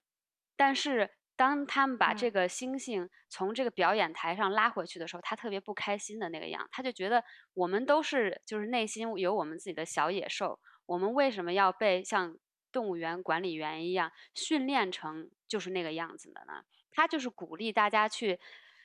认识你，看到你内心的那个小野兽，并且不要让它被束缚着，你就要让让你跟着嗯你内嗯。心的小野兽去走，这样一个故事。然后每一篇都特别短，很好读，嗯，然后每一嗯篇。都会讲一个跟在女权路上不太不太呃，就是不同的一些点，嗯，就是包括呃，甚至有有很多包括就是你怎么样去克服，当你觉得很 depressed 的时候，嗯，你去怎么样克服那个，你去怎么样在你人生低谷里走出来的一本书，就是里面有很多非常实用的 tips，就是我我感觉读完以后还挺就挺给我力量的。而他就是一个，嗯我觉得他就是一个头脑很灵活的人，因为很多人嗯陷陷入抑郁或者是陷入一个两难的困境的时候，他们就是是很容易就是轴起来，走到一个死角走不出来的。但他很很嗯很容易就被什么一点拨，哎，我转换一下视角，然后我就走出来了。他就是给了你很多这种如何转换视角。哦，对，他就给你很多这个如何转换视角的这些 tips，就还还挺，我觉得还挺实用的，所以我就是挺推荐，如果如果你是觉得你在一个呃 relationship 里面感到 stuck，或者你是觉得你对自己有很多的 self doubt，觉得我这样不行那样不行，我这本书我就挺推荐的。但唯一的就是，因为他是一个那个基督教徒出身，然后在美国基督教文化又非常非常的根深蒂固，他这个书写的特别嗯 preachy，、就很像一个那个呃教堂的那个教父在给大家讲经的那种 感觉，有一点儿点儿那个。就如果大家要哦是不太喜嗯欢那个，你可能看看了几篇以后就觉得有点儿有点儿 too much，但是实用来说。是一个很实用的，而他讲了很多如何转换思思维的，跟我们那天呃和那个呃涛涛讲灵性的那那个方面讲的特别嗯。特别像，就是像。道理都是一样的，但是 Glennon 这个作者他会给你讲非常实际的怎么样把它应用在你生活里面，哦，那挺有意思的。对还不错。可以，我正在找下载，看看有嗯没有。有有有下载，我好像就是下载的哦，行，啊，这块这块儿掐掉。那 那我就也再顺着这个路推荐一下那个上野千鹤子那两本书吧。其实我是，就就是在那个海马星球被禁了之后，我才决定看一看，因为他们嗯俩不是就是因为那个他不就因为聊那期之后被禁了嘛？然后其实就是我我是看了两本儿，一本儿是从零开始的女权主义，一本儿是厌女。其实这两本儿我还挺想讲一讲，就是它呃，它两个的那个感觉特别不一样，因为这个从零开始的女性主就是一个记者访问她，就是特别闲聊，嗯常简单易懂的，就是那种语语言就把这个其实也说到底就是还是在说厌女这件事儿。嗯啊，然后这燕女呢是一个非常学术的一个文章的，我就也学术的一本书吧，就是就是他的那个写的那个模式，就是和我们写论文的那种感觉一样，嗯，就是一定会有那个，就是说呃引别人的言论过来了，或者下面还有标注啊什么的，非常非常好看。然后呢？我是比较喜欢《厌女》这本书，因为我觉得她学术 水平太高了。我的妈呀，你这个人太厉害了！就是通过这本书，你就觉得这这 不是一般人，非常非常聪明，一看就是非常聪明，智商就感觉非常博博学的一个人。我看我也看了，对对，是一个学者。看了这个，嗯，非常非常学者的那种写法。然后那个从零开始女性主义就非常闲，非常休闲。就是我觉得你如果就是不想看那些学术的东西，从零开始的女性主义很好。其实他其实这个观念，我就就虽然我们俩就一直没有正经研读女性主义这种东西，但是间接看来看去，就也基本知道他是在讲什么嘛。嗯。但是后来我就发现他其实他厌真的提的非常的棒，因为他这个厌女就不是说。我这个男的，就是每天在那说，哎呀，女的什么东西，我讨厌女的，讨厌女的。他这个厌女的这件事是从整个社会结构，然后到社会中的每一个人，就包括每一个女的都是厌女的。嗯，就它体现在哪儿？就是它体现作为一个女的，你会觉得我，我作为女的，我应该做一二三四五。我作为女的，我觉得这件事儿，女的可能确实不如男的。这种这种感觉，我们是从小到大都有的。对。就比如说，我从小在家里就会觉得，哦，就我爸就是应该是主持家里边所有大事儿的，我妈就是应该就是我妈这个工作她努不努力都无所谓，因为她是个女的。我从小是有这种，虽然没有我们家没有那种就但没把我放在那儿说跟你说你这作为一个女的你不用努力这种事儿，但是这个潜移默化就你在大人的那种对话或整个社会的那个氛围里，其实是挺根深蒂固的。嗯，这这都是我后面。自己出了国之后，自己慢慢一层一层想明白，我就说这些事儿的。但是确实他非常明确、非常结构性的、非常清晰的点明了这一点。就是比如说整个婚姻制度什么的，所有的都是这一切都是厌女的一个体现。就大家 别把女的都管女叫女神，就是这个社会就是一个不厌女的社会，其实是还是依旧是一个非常 厌女的社会。嗯。我也觉得，就是看了一点，我我还没看完，我就是看了一看了大概可能百分之三十，他我觉得他会让我对这个世界的，我我感我以为我都知大概知道，但是我看了以后还是会觉得更清晰一些，就突然会看到更多的东西。对，对我们可能觉得我们看清，但是你看完他的剖析之后，你就觉得太清晰，太了，真的是洞察。嗯。对，这上荐每个女生太牛了。对我这我现在真的是觉得大家就是女女生一定一一定要看看了解一下就是厌女这方面的，因为好多其实你个尤尤其你个个人的那种，就是说到之前的 self doubt，都都根深蒂固的好多都来自这个。对对对，尤其是很多就是你莫名其妙的一些情绪，尤其是就是这种自我怀疑或者是。一说你，你你整个人都不好了，这种情绪其实它都是从这儿来的，嗯，尤其是恋爱那方面的更是，是是是是是，对，就非常有意思。就是我们俩，我们之前不是还聊了那个叫什么嘛？就是说，嗯，有一些女生就是能感觉她是那种劲儿劲儿劲儿的那种样子，然后有一些像我们这种就是。非常那种，就是对异性没有什么感觉，也没有什么想要吸，没有那种那那种能力。然后就就它里边有一个说法很好玩，他就说就是说你可能因为有别的事儿很忙，就不顾顾不上那个吸引异性了已经。对对对对对，我也是觉得，就我觉得其实这个也是适用于男生。我觉得就是好多好多男生就整天想要好几个 老婆的那种，或者想要好几个女朋友的时候，我觉得这些这些男生可能其他方面就挺失败的，因为你就是没事儿干，没什么别的事儿没意义，所以你就只 能对对对对，真的是这样。对对对，所以真的很推荐这这两本书，都有电子书。哎，那那其实我们俩可以就是推进到下一本。我本来想说聊几本那种旅游的，就觉得也算了，没什么嗯没什么意思。就是那本很有争议的，我就是其实我特别喜欢一本书叫《素食者》，韩啊国的一个作家韩江写的，可以对，可以嗯讲这个。这个我是非常非常推荐，我是直接给了这个算是我在去年看到的，呃，能排到前三的书。我是觉得看完之后是回味很有回味的那种书，就有一些书你看完之后，你能在那个书的余波里震荡个半天的那种感觉。这本书算是之一。嗯，但是李靠谱呢，就是给出了非常 相反的意见，对，我们俩可以 辩论一下。对你对你你你喜欢的点是什么呢？呃，其实这本书我我看这本书之前，我其实有没怎么看过韩国的那个文学，说实话，嗯，很少有这个这这种类型。我是在去年前年的时候看了另外一个韩国女作家叫金爱灿，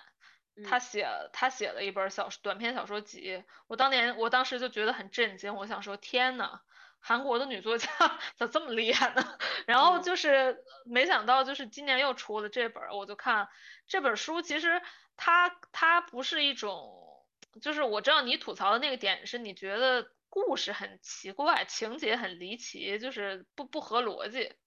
嗯，就但是这本书其实它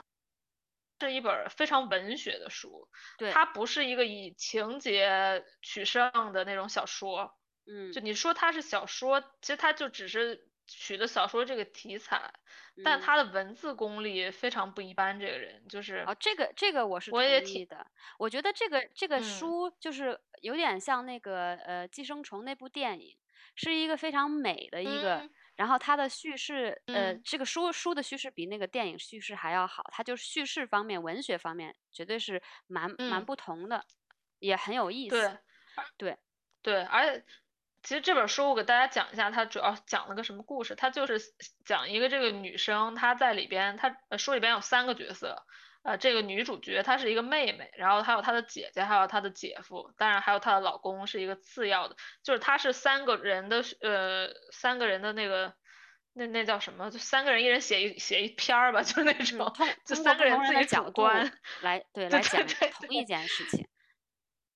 对对对对对，然后呢，这个这个妹妹就是有一天她忽然就是不想吃肉了，他就就是只能吃吃吃吃吃素，然后他最近最后直接那个演变到他想要变成一个植物，然后被送到了精神病院。嗯嗯，他其实是这么一个简单的故事。然后呢，他这个边写是边揭露了一些事情，就是我觉得这本书它的所有的情节，所有的那些就是安排，其实都是隐喻，是隐喻非常强的一本书。嗯，你觉得比如说，他就嗯。是，嗯嗯，他就是在隐喻这个当代人或者当代主要女女性的一个现状吧，一个状态，或者嗯。说就是这种女性在韩国的状态。嗯，我我我觉得，我觉得他就是，嗯，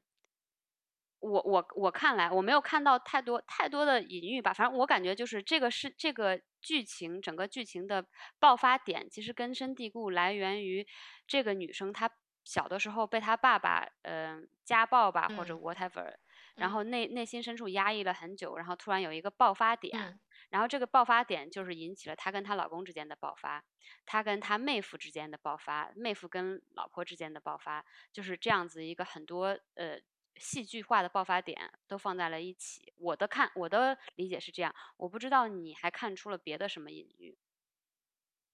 我我觉得她主要的是她自己的爆发，我觉得她和她老公和她姐夫和她姐姐间的爆发都是非常嗯弱的，就和她自她主主体是她，是是是是是，嗯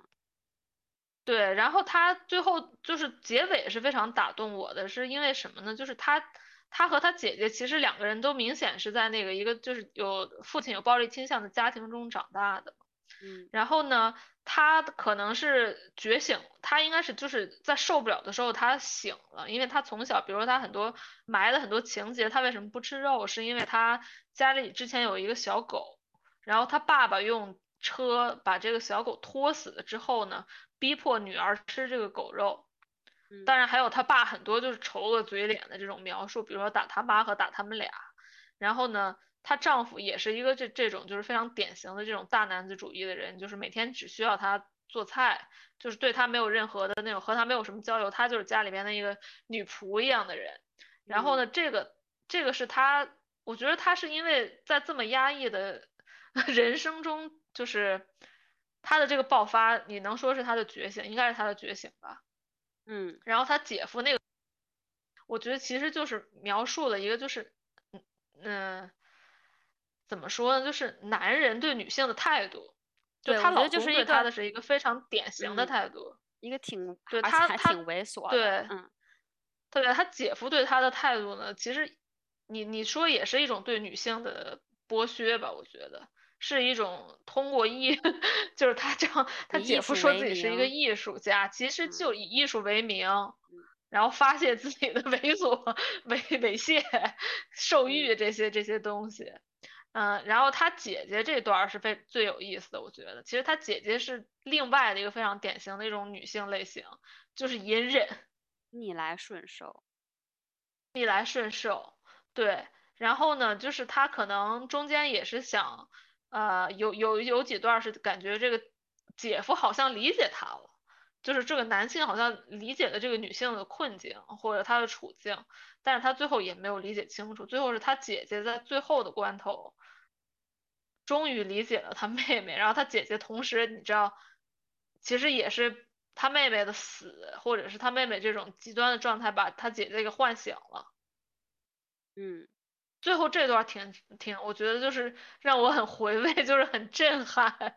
就是最后这唤醒的这一段儿，我觉得可能是因为我觉得他的那个文字力量太太大了，就是写的太好了。嗯，我我觉得我我我听这么一说，我我我再回想一下，我觉得可能是我对呃这种我我我觉得其实这种方法就是韩国很多影视作品里面也有的一个一个东西，就是嗯。他他们很会把非常戏剧的那种呃冲突点或者什么集中的放在一起，所以可能某种嗯。方面很吸引人，但是对我来说这个来的太突然，我就是可能不太，我个人品味上不太喜欢这种节奏。就是我我嗯我，所以我觉得读的时候没有代入感，就是我无法跟他共情。我能看到他你大概是在说什么，可是我感觉我没有代代入感，没有共情。然后我也可以我也可以欣赏哦他的文笔，我也可以欣赏他在述述事方面的这个不同对对角度的对时候，我可以欣赏这些。但是我看完以后，我就觉得无法共情。就就像就像我我你最近给我推荐另外一个那个喝酒的那个，我我也觉得就是。啊他的那个呃表演方方式太戏剧化，我就是觉得那个品那个对我来说，我有嗯点儿接受不了。我我觉得可能这是我的一个个人哦品味喜白，你好问题可能比较喜欢比较那种朴实的写法。对对对对对对对对对，我我觉得对对对，这本书的这个呃，他的他的描述，我能称称之为是比较华丽，对，也不能说是比较华丽，就是感觉是比较看这个人的写作技法非常，对对对对，他技法非常好。是，对，我觉得如果你是比较喜欢这种就是文字比较 绚烂的，你会喜欢这个小说。嗯，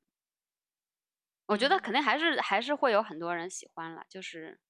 就像很多人会喜欢毕竟人家已经得了奖。嗯，也很多人喜欢那个那个寄生虫一样。那寄生虫我我也是没看过呢。跟这个感觉一样，就是我我觉得它是一个美的电影，但是就是那个冲突跟来的太激烈和对，哎，反正就嗯是对我对我他他对我的基本品上就是味来说给我一个感觉，就是他在结尾的时候给你打一个闷棒，就是嗯。就是这种感觉，对。就让你觉得有点窒息，但是又有点儿对。窒息到回味。对，我觉得这可能也就是另外一方面，也就是说明其实韩国确实是社会里面充斥了不少这种压抑，然后人们就把这个，压抑在讲述在文学作品里面、影视作品里面，然后韩国很喜欢写这种很压抑的或者很畸畸形的恋情啊、畸形的人际关系、嗯、家庭关系这种。我我觉得韩国，嗯、这个就是我觉得韩国和中国的差别，当然肯定有，因为我们有那个制度在那儿，但是 我就确实觉得韩 韩国的女作家比中国的女作家厉害了太多，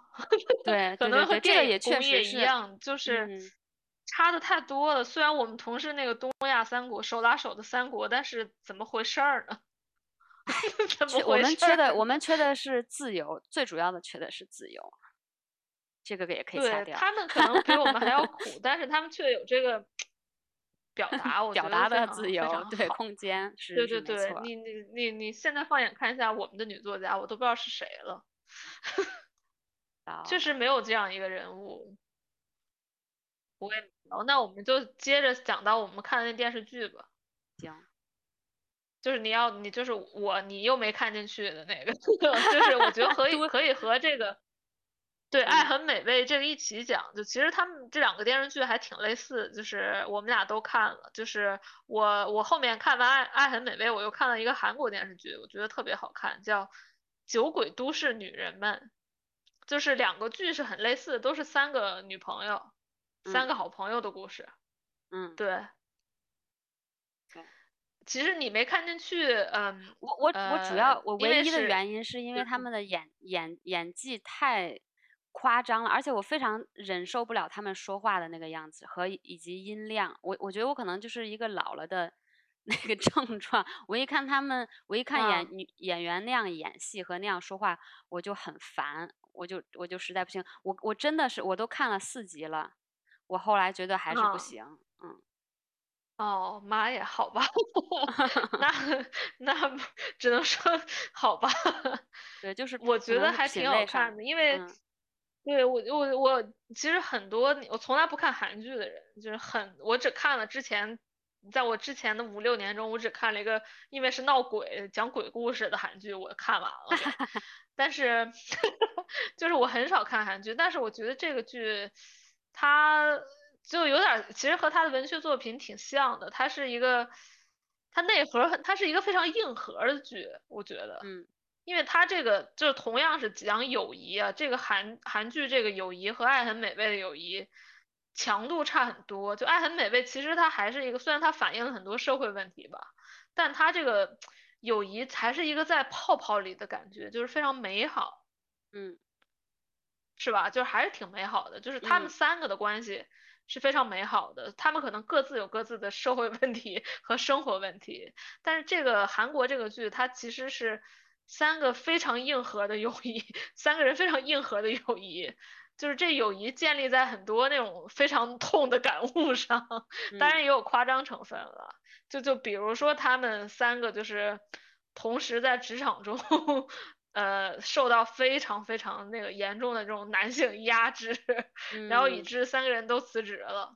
嗯啊呃，有一个其实没有受到严，就男性压制，但他就是在那个他当老师的过程中遇到了学生的这个那个嗯 抑郁自杀的问题，然后还是一个就是那个同性恋的小女孩儿那种，嗯。然后呢，他们三个又非常夸张的一起失恋，然后就是他们三个又非常夸张的一起经历了有一个人被有一个女孩儿被那种破门而入，就是尾随的这种哦经历。嗯。就他们他们三个的中间有很多这种非常典型的这种女生间的冲突，就嗯。是其中有一个我印象特别深，就是就是这个就是你觉得特别做作的那个女生，嗯就每天就是打扮特别漂亮，然后就在那边一直那个花里胡哨，然后说话特别吵那个，然后和另外一个比较中性的那个女生，嗯就是他们俩呢，就是呃呃，经常就会感觉关系好像不太好，但其实他们的关系是非常深的。就是呃，那个特别喧嚣的那个做作的那女生，是把另外一个特别男性化的女生，呃，当成她的非常紧急联系人。因为嗯。这两个女生呢，就是在遇到另外一个女生之前，她们没有任何的一个同性的朋友，她们是从小和男的一混在一起长大的。所以她们走啊。走了两个非常极端的形态，一个就是非常中性，另外一个就啊是那种你知道万人迷然后呢，对，然后他们俩有一次冲突呢，是他们俩在吃饭，然后旁边有两他们，然后那个特别做作那女生，因为她特别吵嘛，旁边人就说你能不能闭嘴，你太吵了。看，你看，真的很吵。anyway，对，然后他就一转过头过去，然后那两个男的就说啊，你长这么漂亮，然后他们他那就说要不要拼桌一起吃饭一起喝酒呀？然后就说他们他就说 OK，然后那个男生坐过来之后就是一副就是毛手毛脚，一会儿摸他肩，一会儿摸他手，一会儿摸他腿，然后另外一个非常中性的女生就直接要把那个人给揍了，然后就揍完之后就一起一起去警察局了。去警察局之后呢，然后那个呃那个非常男性、非常男性、非常中性的那女生就就跟他吵起来，就说你有没有尊严你？嗯然后另外那女生说，那女生就说我只是不想把事情闹大，因为我不想连累你。然后他们嗯俩就因为这个给掰了。嗯就其实这个事儿是挺，我觉得在在女生中间是是非很真实的，就是你你会因为你会那个用你的道德来 judge 对嗯方，尤其是这种在和男性有关系的事件上，你会觉得你这个人怎么这么不检点，或者嗯是我明明是为了你好，你却不领情干嘛的这种事儿。然后后嗯面呢，就是这个特别漂亮的女生就被尾随了。尾嗯随了之后呢，他就给这个女生打，因为他紧急联系人嘛，嗯然后这个女生就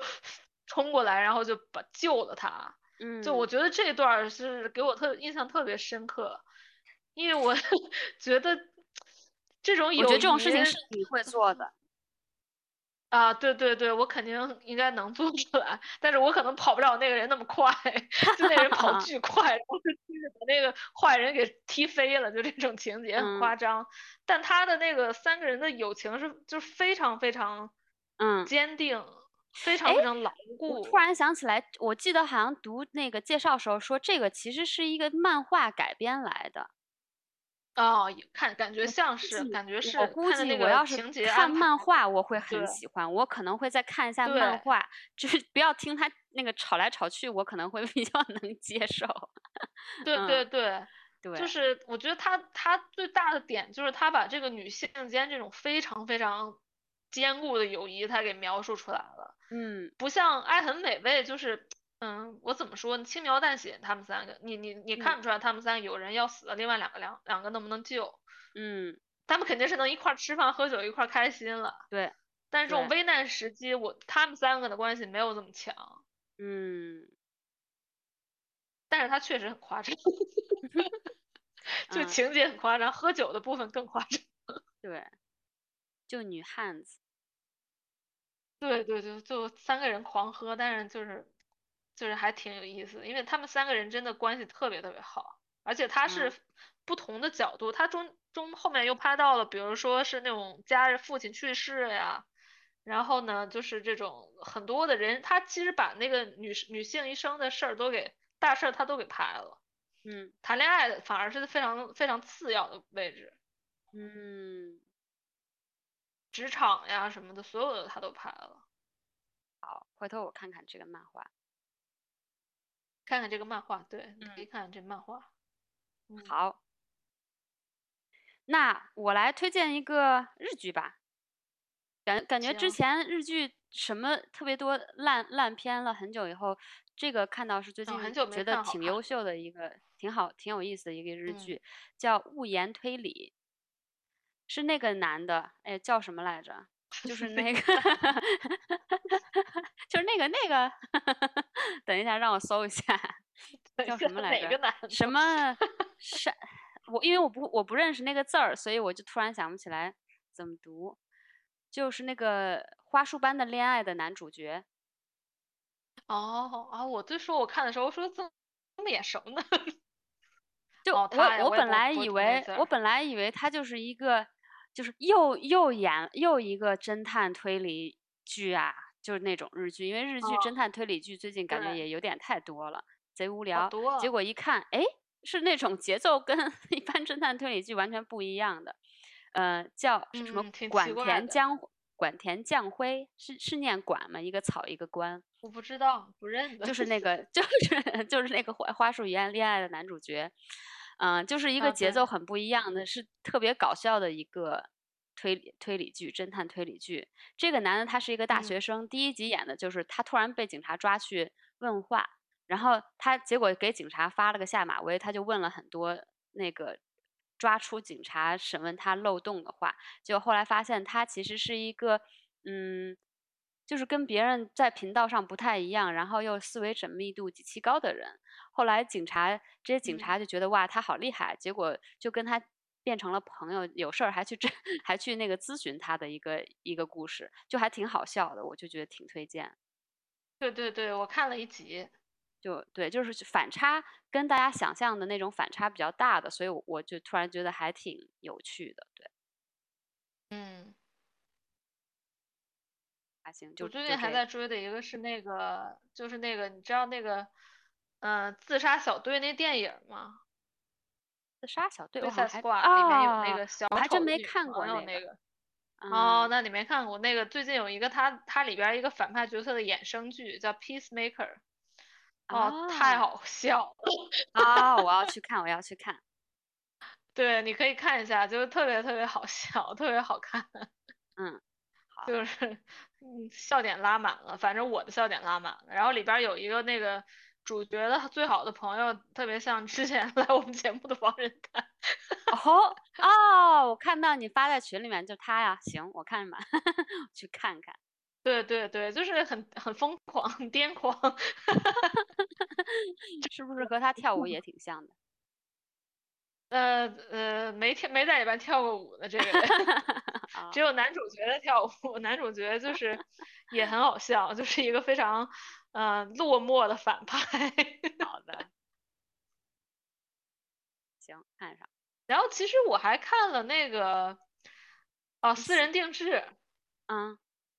私人我都没看过。就是葛优和舒淇演的那个电影，你记不记记不记得？啊，很多年前，葛优舒淇谈恋爱去北海嗯道。嗯嗯嗯中间有一段特别特别特别讽刺，那段超好笑，就是嗯，当年看我这是之前一直没看过这电影，我看了之后对那段儿惊了，就是有一个导演，然后他就是世界上最俗的导演，嗯开先出来他就把那个大家都把电影儿讽电影儿这个艺术讽刺了一遍，就是他根本不能称之为艺术。嗯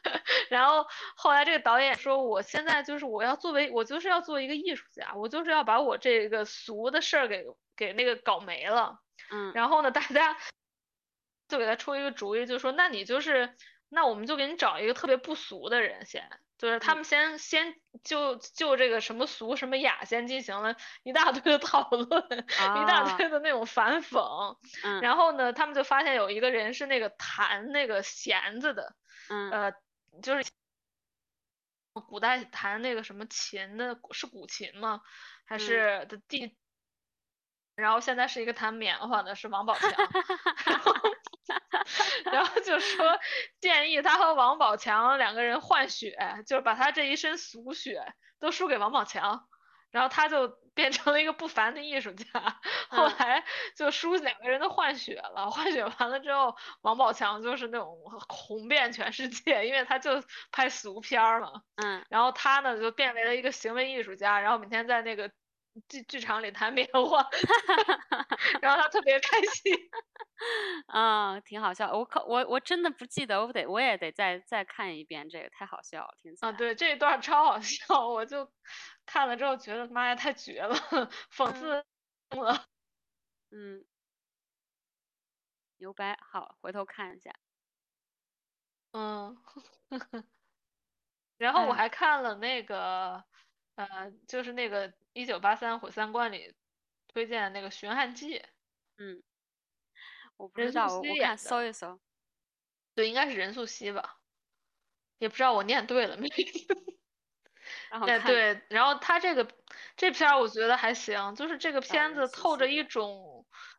这个片子透着一股九零年代的 气味氛围的感觉，嗯非常九十年代，不知道为什么。然后男主角演技特别厉害，啊，好，我回头可以看。看看，就非嗯常梦回九零了感觉。嗯，不错。他讲的是什么呀？他就讲的一个呃非常软弱的一个女的，呃怀孕了，就是被，唉，简直太窝囊，就是非常窝囊一个女的，整个人生都不顺，就是后来就是婚的前夫有了怀孕了之后，想给孩子找个爸爸的故事。啊，好，所以叫《寻汉记》呢。行，看对对对，对，并不是汉朝。嗯，那我我我想那个什么吐槽电影，我不推荐了，我们还推荐挺多的。嗯，吐槽电影就有两个电影放在一起吐槽，就之前呃我看到豆瓣上大家都评分很高的两个电影，一个是李好，嗯，一个是你好李焕英，一个是了不起的爸爸。你看过这两个吗？哦，我都没看。啊，对，就是反正一个是歌颂妈妈的，一个是歌颂爸爸的，然后就是那种呃戏剧成分很高，赚足了大家眼泪的那种电影，然后也有点好笑的那种电影。嗯，就是我我我就非常失望，因为我看完了以后，我就觉得大家全部都 miss the point，大家都没有。看到最重要的一点就是这两个电影，第第一个你好李焕英，就是一个女儿，她老是挺不争气的，然后她她妈呢老爱就是拿我女儿怎么样跟其他女儿怎么样比，然后她又不给她妈长脸，然后有一次他跟他妈骑车干嘛去，然后出车祸了，然后他妈就是进了重症重症医院，然后怎么着他就他就那个嗯穿越了，穿越到他妈那个年代，然后就是讲。怎么样理理解到他妈，然后理解到他妈的不容易，然后这样这样这样。但是我就觉得他妈其实根本没有必要老给他女儿设这种完全毫无必要的一些期期盼啊。他女儿好着呢，为什么非要就觉得你这样不好那样不好？我觉得这不是典型的家长吗？对我我，但我就觉得就这有什么好值得歌颂的？嗯，反正我就觉得他歌颂的是这呀，对，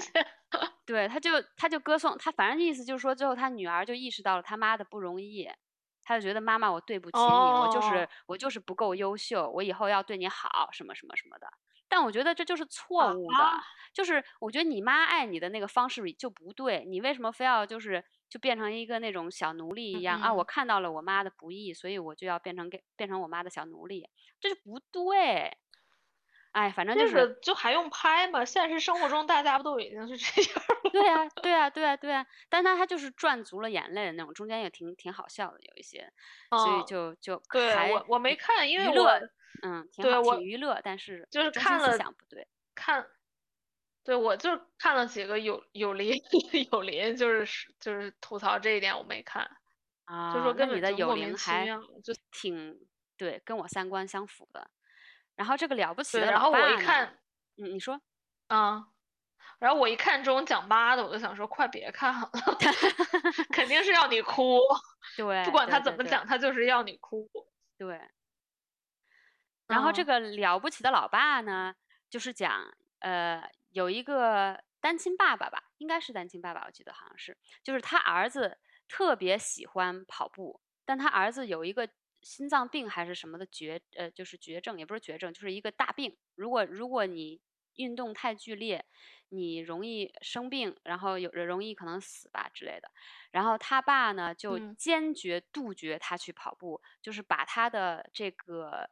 唯一活着的热情碾碾碎在他的这个希望里。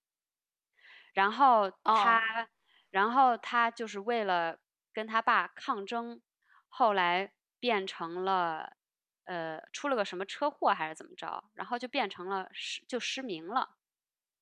然后后来他爸呢失明了以后他还想跑，他爸就后悔了，然后于是做了很多嗯努力去帮这个失明的儿子去完成跑马拉松的梦想。然后就是感动点，后来感动点就是哇，爸爸为了儿子做了这么多努力，哇，哭了。但是你是你，你造成你儿子的这个悲剧的唯一的人是你让你儿子失明的，这个爸爸这样子值得赞颂吗？哎呀，我看完以后真的生气，真的就觉得哎，现在是大家的世界观是怎么了？哎，这两个片儿不就是典型的父父权社会赞歌吗？对，就觉得好烦啊。看完有点生气，这也是那个，就是对，就是就是钻大家眼泪，真的。对对对。你你从哪找到这片儿？我都没听说。呃，哦，对，这个了不起的老爸还是那个吐槽大会推荐的呢。啊，不是吐槽大会，是跑题大会，跑题大会，跑题 大会，跑题大会。啊，跑题大会哎，怎么这样呀？老潘吗？因为他，因为那个。我忘记是谁了，反正就其中有一个也是爸爸嘛，然后就是说去看完以后哭的不行。哦，嗯，行吧，好吧，怎么别这样跑题大会？对，好吧，那我就不看了。嗯，就就不用浪费时间。对，我觉得亲情剧难免就是最后他怎么编都想编成煽情的。嗯。我不介意煽情，但问题是这三观不对，对，煽错煽错方向了。我国大方向就是三观不对 嗯，所以就算了。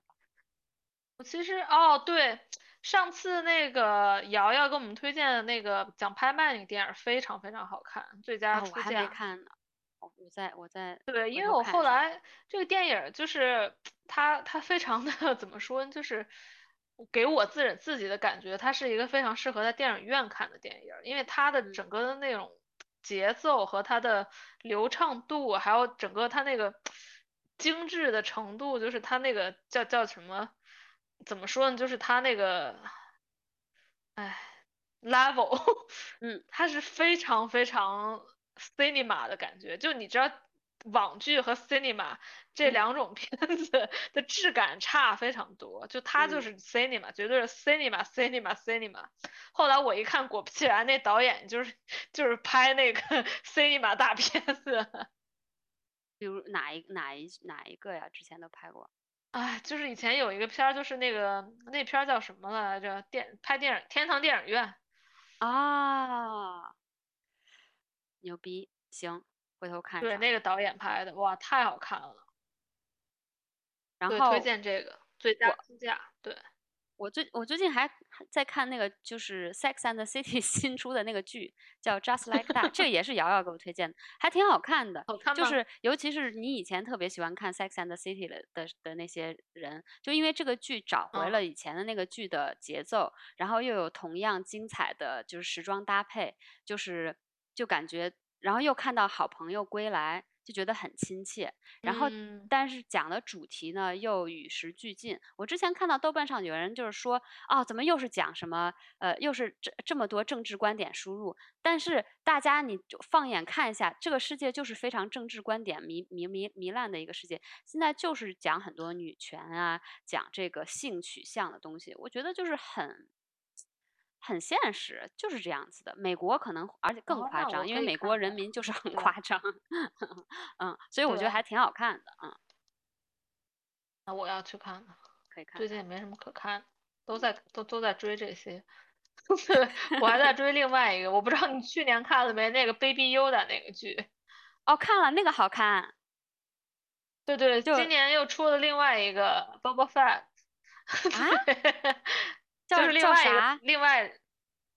呃，这个中文叫巴巴波费特之书，什么玩意儿？就是他的名字，B O B A F E T T，对，就是就是这个 Baby Yoda 又在第六集里出现了。好，回头看上。我感觉迪士尼这几个 拍的都挺好的，就感觉都是那个二十分钟的星战直接。嗯 嗯。不错，对，这个是《Mandalorian》的衍生剧，我服了。嗯，但是他他现在如果能把衍生剧拍的好也不错，因为以前如果要是拍衍生剧或者那大家都会觉得可能会拍的不好。星战系列的衍生剧拍的都很好。嗯，不错。对，就是每周很娱乐。嗯，而且确实精彩，每每一个都是像一个小电影一样，每一集。哎，咱俩这聊的都快两个小时了，咱们要不要再推荐一下音乐？好好好，音乐其实我依旧就是感觉没有这种听特别多新的，但是我想起来，我本来之前应该推荐，我去年确实听了一张专辑，我觉得哇，好棒呀，嗯。是一个国内的一个说唱歌手，嗯，叫久违，然后他的那个唱片呢就已经被禁了，被下架了，天呐，肯定又是讲了讲讲了些什么？也就是没讲些什么，就他他是那个之前那个有一个叫音三儿，你知道吧？知道，嗯就是比较多脏话在里边儿，嗯所以估计就是无法符合我们社会主义的要求，所以就被禁了。但是他啊确实，他这张专辑非常好听，我觉得好，我回头听一下。整个人也非常有才。你在哪儿听呀？YouTube 啊，YouTube 有 OK。我现在听中文就挺烦的，对你可以因为就是我国的那个那些网易云什么的又又不能听。像像这些被下架的，只有在 YouTube 上才有。啊 YouTube 上有就不错了。啊，对，这这个是我去我他这专辑我还听了好几遍，还挺好听的。嗯我就是前几天发现一个日本的一个四人女子组合，啊，那 个我也看，哎那个个确实很牛逼。新校领导，新学校首 什么拉的西嘎哦，太好玩了。嗯对对对，嗯，觉得太疯了，主唱太潇洒了。对，就是我觉得这种就是让我就觉得在年轻人身上就看到很多很牛逼的点，闪光点。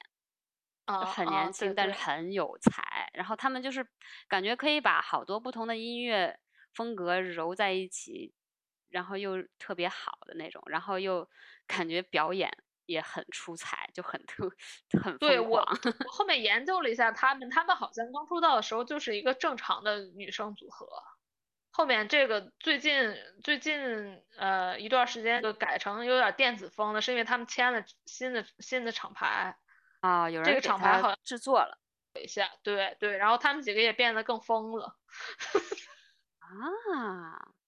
对，就之前特别早期的那个女主唱，就是还是一个娃娃头那种，感觉嗯挺正常一女生。那现在整个 暴走了，嗯，挺好的，对，现在太好玩了，对，现在这状态挺好的。嗯。那你说到这个日本新新新嗯新少年，那我推荐一个日本老人，就 我这也是我去年才发现的，呃，叫山下达郎，可能其实很多人都啊，听过他的。才发现，对，我去年才发现，就是也不是说去年才发现，我也听过他的歌，但是我没有就是去追溯是这个人写的这首歌呀。然后我去年才就集中听这种这种风格的音乐，叫 City Pop。嗯，然后我才发现，之前哦看那个《东京大酒店》，就是那个那个日剧，他的那个配、配乐也是他写的。我就我一听这个配乐，我就觉得、哇，这哦。好八十年代啊，好好啊，这谁？然后后来我也没有去查，但我发现山下达郎以后，发现我靠，他写了这么多歌，然后我都好喜欢，然后我就开始疯狂的听他的歌，嗯，就特别八十年代，嗯，就很适合就是那个 chill 的时候，对，听心情会听得特别对，好，真的，对对对对，嗯，这 City Pop 人家都火了好多年了，嗯，我我那我肯定是就是孤陋寡闻了呗。真的呀，City Pop 都感觉快烂大街了，在国内。嗯，是吗？那我这个我还真不知道。不过我就是也，我也不知道什么流行，什么不流行，就是最近才开始注意到这个东西的。不过确实挺适合那个休闲的那音音乐，就听多了有点腻，有时候会。对，但是对偶尔成龙还唱过 City Pop 呢，你知道啊，吗？对对对对，我知道我知道，他那个专辑还挺好听 的。嗯，就是 Hello Jackie Chan，对对对对对对对，就服了。嗯。然后嗯，我还有两个推荐，就是第一个是呃一个最近发现国内的一个乐队，叫 Naya Naya，他们就嗯有点那种 synth 嗯。pop，、因为我觉得挺不知道为什么就是挺英国的，然后好久没有听这种嗯。类型的音乐，然后因为我大学的时候经常听，然后听了一下觉得咦还嗯。不错，就是感觉不管是在呃写词，嗯、编曲和就是加这些 synth 的里面，就是感觉节奏是呃就是结构和制作比较简单，但是又有一种特别特别怎么说呢？特别好的一种风格和灵魂在里面，然后挺喜欢的，所以就推嗯荐。嗯最近出了一张呃 EP，叫什么我忘记了，反正就是在那个西海之声里叫面六首歌，对，哦，就叫 EP，对对对对对对，就西海哦之声推也推荐，嗯 对对听那集了吗？对，听了呀，他们嗯每次一出我就听了，啊，毕竟是我最爱的播客。因为我觉得他们俩听听歌的那个风格特别广，我还真就是不是每一个风格我都能听得进去，然后这个就是我一听，哎，还把我给吸引进去了的。对，听西海之声听的不是音乐，听的是中年 他们聊天是吧？但是我就是那中年人的个感觉。对，但我忍耐忍耐度比较低。如果是一首歌我不想听的，我就那集就听不下去了。哦，你可以快进，你知道吗？嗯，也也是，反正我都挑，我都对对，看他们我其讲的那个实主要是听聊。天儿的，对，嗯，偶尔会也出几首挺好听的歌。对，就他们俩特别，他们俩怎么说呢？我感觉就是特别中年，特别亲切。嗯 挺好的。嗯对然后最后推荐一首歌，就是这歌在我之前放的那歌单儿里面有，叫就是 Point and Kill，是 Little Sims 的一一首比较新的歌吧。嗯，就是我特嗯别喜欢这个歌里面的歌词，就是它也是给女生力量的一首歌词。Point and Kill 是他们尼日利亚呃一个叫什么来着？一个呃他们当地的一个一个 slang，就是你当你嗯想要什么东西的时候，这一般是去鱼市买鱼的时候，你想要什么你就买什么，你想要哪个你就 point and kill，就这个意思。然后他的意思，这个嗯歌词大概的意思，也就是说，就是我想我想干嘛都可以，我我就做我想做的事情，我只要想干什么，我就 point and kill。然后这首歌也特别 好听，然后音乐录影带也特别搞笑，然后我就觉得，对对嗯，对我我我还真觉得这首歌给了我在做辞职决定这个路上给了我一些力量，对，所以我要 就是妈呀，highlight 一下，高光一下这首歌。嗯，行，听嗯这首歌写辞职信，对，好吧这就？是今天我的所有的推荐。哎，已经很多了，我觉得，我们也就是时隔两个月而已。嗯，下次再过再过两个月吧，两三个月吧。行行，可以，两个月一更呗。嗯，对，那今天就好吧聊到这儿。好嘞，那行，那你就去睡吧，晚安。好，好的，那再见，下回再聊，拜拜。拜拜。